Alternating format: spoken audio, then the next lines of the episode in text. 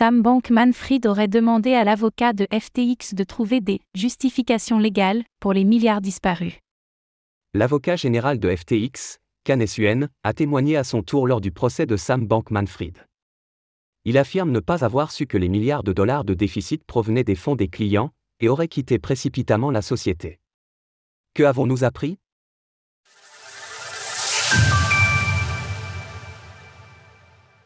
L'avocat général de FTX témoigne lors du procès de Sam Bankman-Fried.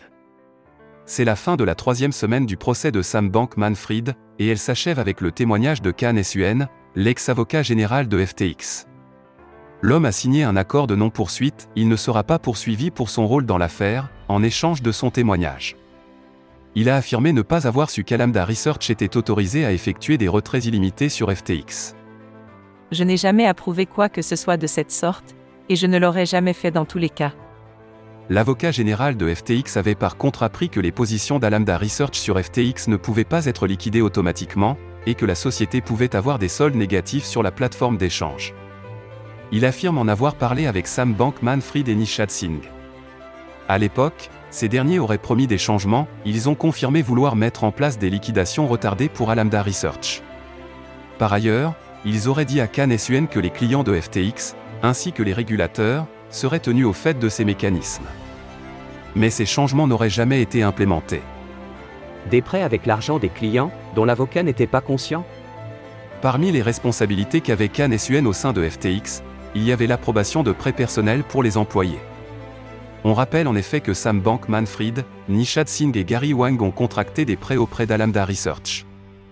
L'avocat général de FTX a par ailleurs lui-même emprunté 2,3 millions de dollars, afin d'acheter une propriété dans les Bahamas. Il affirme qu'il ne savait pas que les milliards de dollars distribués aux équipes de FTX provenaient des dépôts des clients. Éventuellement, Khan Suen a appris que l'entreprise opérait avec un trou financier de plusieurs milliards de dollars. À ce moment, en novembre 2022, il aurait essayé de confronter les dirigeants de FTX, dont Sam Bankman-Fried. Mais il n'aurait pas réussi à obtenir d'informations définitives. L'ex-PDG de FTX lui aurait même demandé de trouver des justifications légales plausibles pour le trou de 7 milliards de dollars. Le jour même, Khan Suen a envoyé sa démission à FTX. Trois jours plus tard, l'entreprise se déclarait en faillite. C'est un témoignage accablant de plus pour Sam Bankman-Fried. On ne sait toujours pas si l'ex-PDG de FTX témoignera.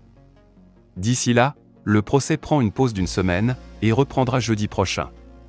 Retrouvez toutes les actualités crypto sur le site cryptost.fr.